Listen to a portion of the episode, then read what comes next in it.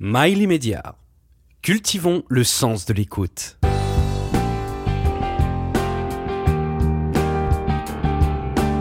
Intellectuellement délinquant avec Alex Rail.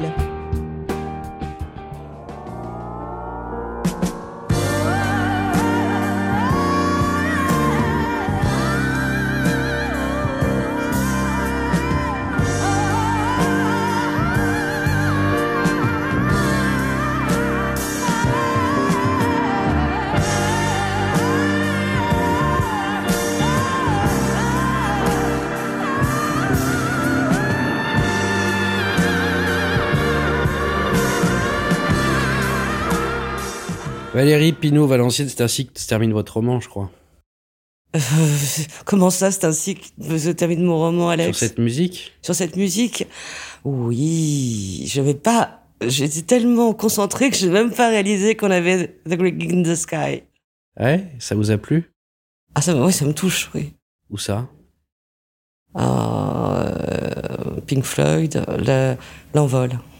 Et L'envol, euh, c'est très euh, présent dans votre livre, cet envol.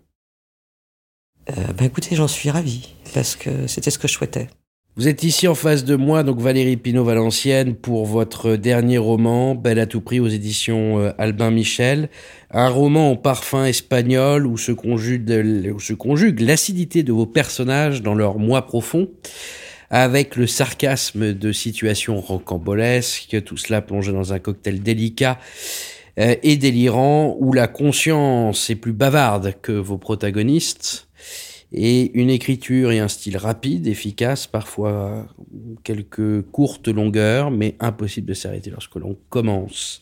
C'est un roman de la bonne humeur, un roman poivre et sel où toutes les générations sont présentes sous l'œil acerbe de deux femmes seniors qui ne manquent pas de répartie et de réflexion.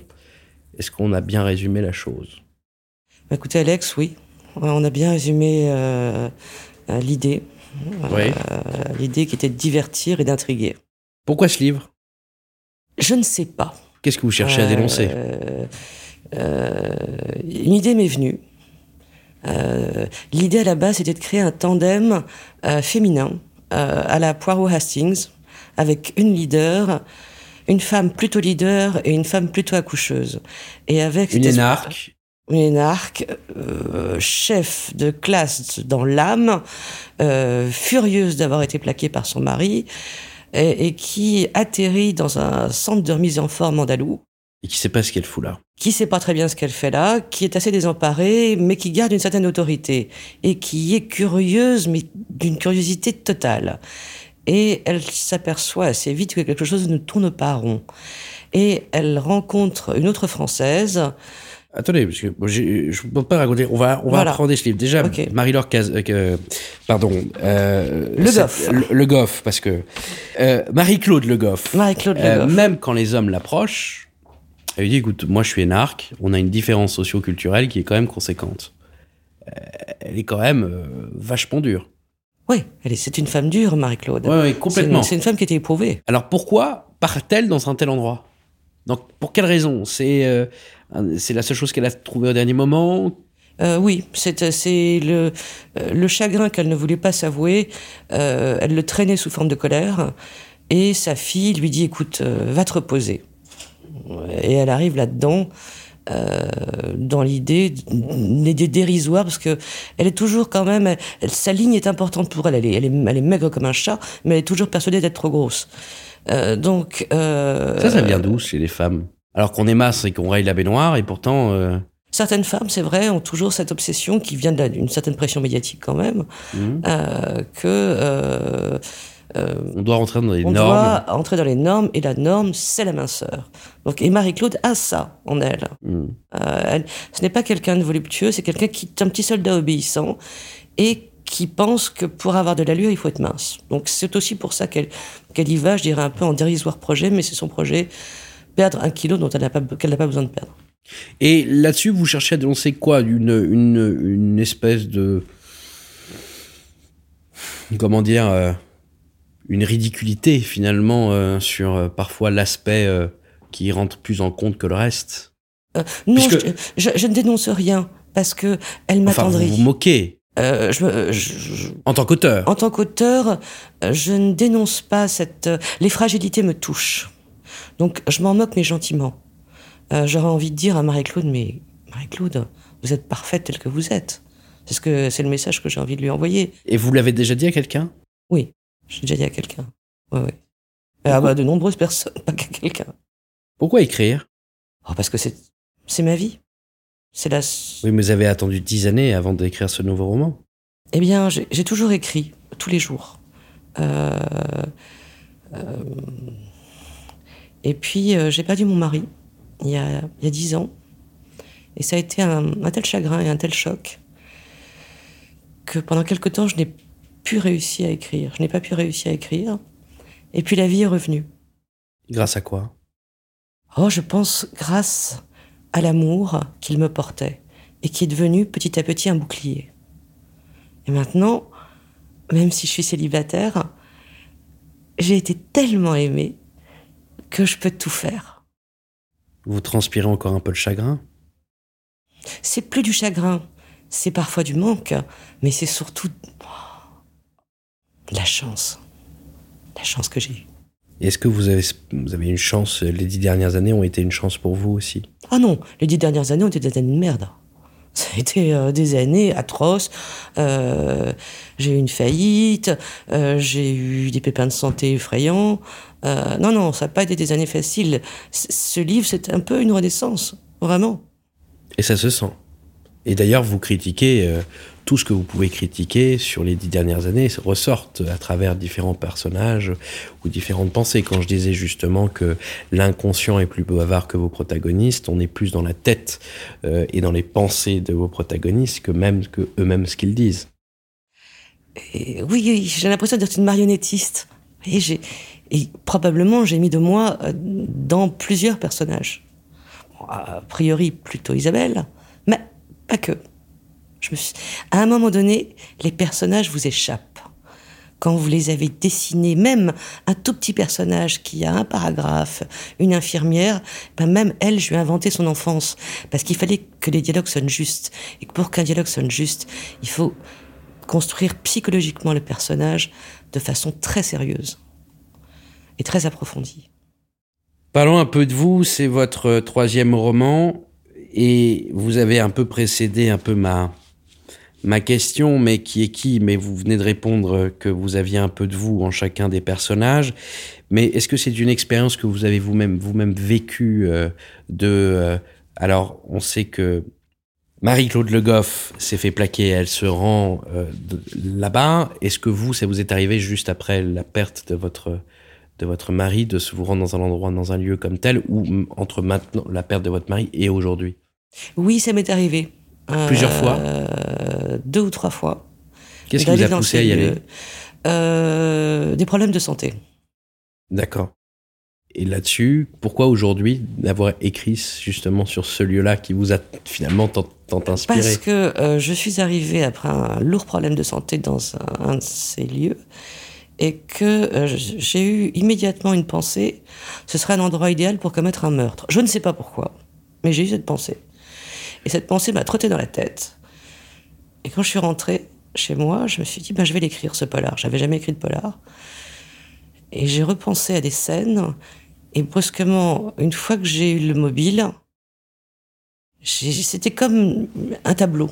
Il fallait que je dessine chaque personnage il n'y a pas vraiment une grande intrigue dans ce livre, puisqu'on on sent assez rapidement. Ce qui est très drôle, moi, c'est l'échange. Enfin, ce que j'ai trouvé à titre personnel très drôle, c'est plus l'échange qu'il y a entre les personnages et le jugement euh, des deux seniors euh, côte à côte qui euh, ont des visions complètement différentes. Enfin, ils sont issus de milieux socio-professionnels et, de familles complètement différentes et qui pourtant se rejoignent sur beaucoup de points. et les échanges sont très très peuvent être très très drôles, très crus. Euh, même votre regard sur le médecin, le m'aviez dit le vieux porc, le l'un tueur, bien entendu, euh, euh, qui se moque même des patientes et dit oui, qui en tient un langage euh, complètement différent entre ce qu'il pense et ce qui sort de sa bouche quand même. Vous avez un sacré sarcasme. D'où vient ce sarcasme et cette acidité en fait? C'est une expérience vécue? Oh, je crois que c'est ma nature. Je crois qu'il faut pas chercher plus loin. Je crois que j'ai. C'est vrai que j'ai un... j'ai du sens critique. Est-ce que vous auriez pu faire ce roman ailleurs que dans un spa, Je pense, oui. par exemple? Hmm, dans un lieu clos. Euh, Donc ça peut être. clos, de toutes dans les un manières. clos, ça aurait pu être un immeuble. Oui. Euh, ça aurait pu Un être. peu à la euh, buffet froid? Euh, c'est une belle référence. Que, euh, C'est ce que j'ai pensé un petit peu. C'est vrai. Ouais. Vous J'ai avez pensé à buffet froid Ouais, j'ai pensé à buffet froid. Je sais pas si ça vous plaît comme référence ou. Euh, J'y avais absolument pas songé parce que euh, c'est vrai que je peux être quelqu'un de très ironique, mais j'ai essayé aussi de mettre dans ce dans ce roman de la tendresse. Et j'espère qu'il y en a. Mais dans buffet froid aussi. Vous trouvez? Ouais.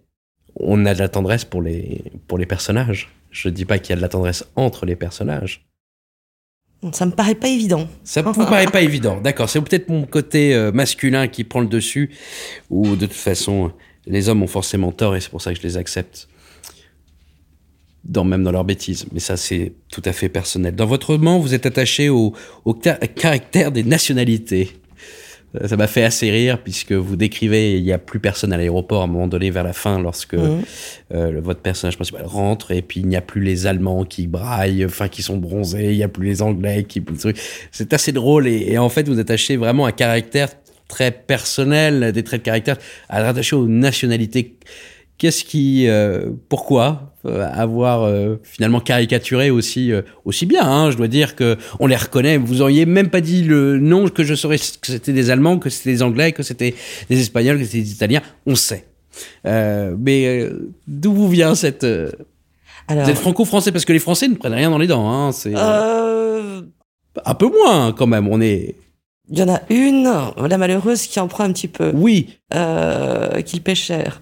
Mais euh, euh, oui, j'ai imaginé, euh, tout est venu du personnage principal de Marie-Claude, gaulienne, et donc... euh, Gaulliste. euh, et gaulliste, euh, et enfin, euh, tout est venu d'elle et de son côté, euh, je sers la France. Donc ça m'a amusé, de- là encore, d'obéir à un cliché si français, euh, nous sommes les meilleurs du monde Mm.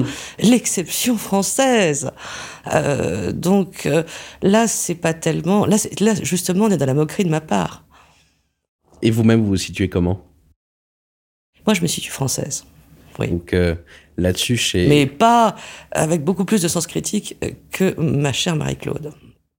Où est-ce que vous l'avez trouvé ces, ces personnages Ah, j'ai inventé, Inventé? Complètement. Elle, elle a surgi euh, et je l'ai détaillé et je l'ai.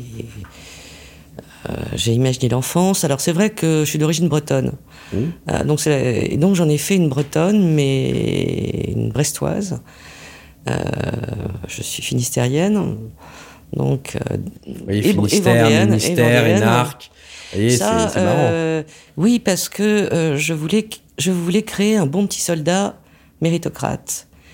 Et une femme qui à la fois est obéissante, mais qui a de grands moments de rébellion. Et une certaine vanité qu'a d'ailleurs Hercule Poirot. Cette révolution dont vous parlez n'intervient, en tout cas c'est l'impression que elle me donne, euh, qu'à partir du moment où elle se fait plaquer par son mec, son mari. Avant, elle n'était pas révolutionnaire. Non. Elle était droite. Avant, avant, elle cherchait à entrer dans le moule. Ouais. Et elle se donnait beaucoup, beaucoup de mal pour entrer dans le moule. Euh, pour elle, ce moule n'était pas un moule inné.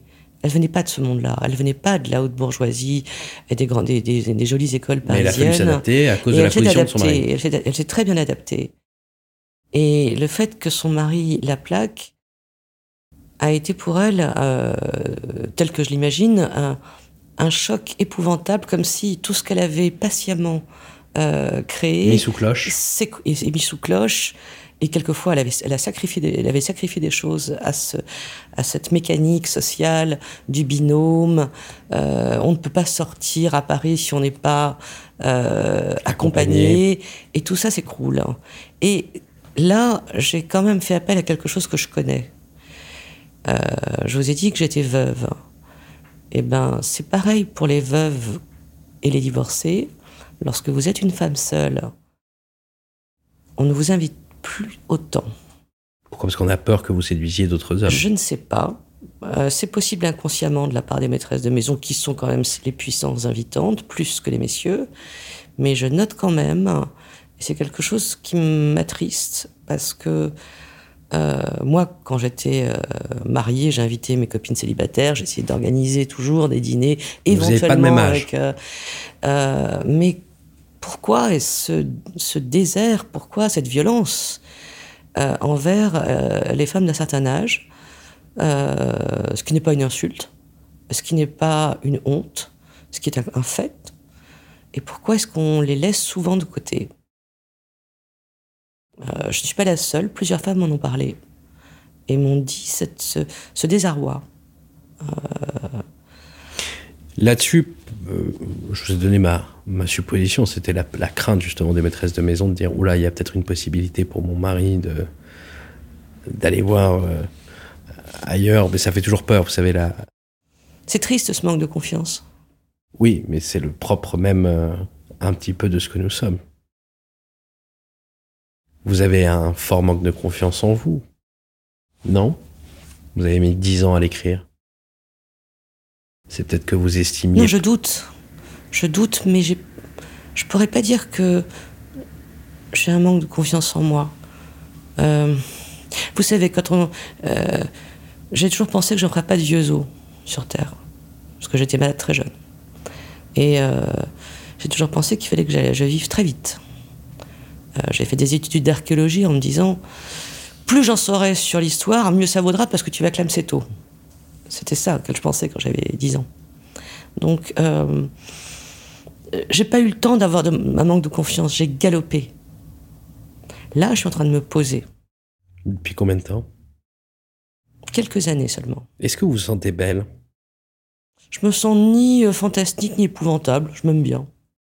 et, et quand vous écrivez et que vous relisez ce que vous écrivez? J'y pense même pas.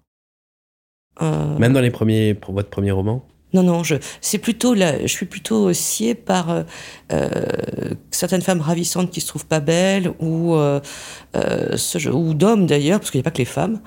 Euh, Et qu'est-ce que vous leur dites à ces gens-là? C'est difficile de dire quoi que ce soit parce que Parce bon, que vous-même, pardonnez-moi de vous couper, je, je rappelle que vous avez vécu des expériences et vous avez une vie qui est quand même conséquente. Vous avez perdu un l'homme que vous aimez, que aujourd'hui vous êtes heureuse par procuration du passé, Mhm. de, son, déjà de tout ce que énorme, vous savez. je l'ignore, mais c'est ce, ce que je retiens, euh, et que vous vous moquez un petit peu dans ce livre de, de, ces, de cette économie euh, basée sur le physique. Euh, C'est la vérité. mais- On vit dans, l'hégémonie du beau. Mais moi, ce qui ce qui, ce qui m'intéresse, c'est quel est le tips, le coup de main que vous pouvez donner à ces gens, à ces personnes qui sont ce qu'ils sont et qui ne se trouvent pas beaux, alors que ils ont beaucoup de choses pour plaire. En fait, comment vous avez réussi à être heureuse?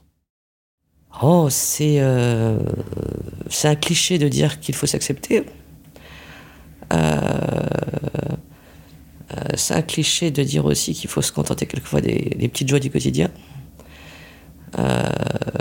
Moi, c- je répondrais par des par mon Dieu sur terre qui est Lubitsch. Euh, J'adore les comédies de Lubitsch et je trouve que c'est un cinéaste C'est surprenant de parler de lui. Enfin, il y a très peu de gens qui le connaissent. Ah, moi, je, je suis très cinéphile et je connais Lubitsch par cœur. Et Lubitsch était un cinéaste de comédie, mais un cinéaste beaucoup plus sérieux qu'on y Oui, bien penser. sûr. Mais comme Groucho Marx, hein. Voilà. Et, mais chez Lubitsch, que j'adore, euh, c'est euh, la. Hum, Il sait très bien faire la différence entre l'amour et le désir amoureux. C'est pas du tout la même chose. Et certaines, dans une société qui va très vite, où euh, les hommes et les femmes sont sur des sites de rencontres, où on se catalogue avec les photos et le physique, Tout est une question de euh, désir. Bien souvent. euh, j'ai envie de dire aux gens, euh, fouillez un peu plus. Hein, fouillez un peu plus l'être humain. Et vous verrez, vous saurez faire la différence entre l'amour et le désir amoureux. Ne, ne- ne basez pas tout sur l'apparence. Ça finira très mal. Est-ce que vous pensez que Marie-Claude Le Goff euh, va retrouver quelqu'un dans sa vie? Grand mystère. Grand mystère. Je n'en sais rien, je peux vous le dire, ni pour l'une ni pour l'autre. Est-ce que Valérie Pinault Valencienne est capable, serait capable un jour de, de aimer autant qu'elle a aimé? Ah mais bien sûr. Ah mais bien sûr. Ah, Même avec un tel souvenir? Oui, euh, oui, Parce que c'est le cas aussi de... de l'héroïne Isabelle, l'autre Oui, euh, Isabelle. personnage. Mm. Euh, non, non, euh, le, le souvenir de l'amour n'est pas une prison, ne doit pas être pour la personne qui est en face de vous une espèce de test d'étalon insurpassable. De... Non, euh, euh, l'amour est rare. C'est ça le problème. C'est qu'il est rare. Comment Mais vous- sinon, il existe. Il y a des tas d'hommes formidables comme de femmes formidables. Comment vous expliquez qu'à chaque fois qu'on croise une femme, ou qu'une femme, plus que les hommes, je sais pas en tous les cas, mais euh, je parle tout à fait à titre, et là je me dévoile un peu à vous, euh, que les femmes sont, comparent beaucoup plus. Ah, mon ex, il faisait pas ça. Ah, mon. Non, vous trouvez pas?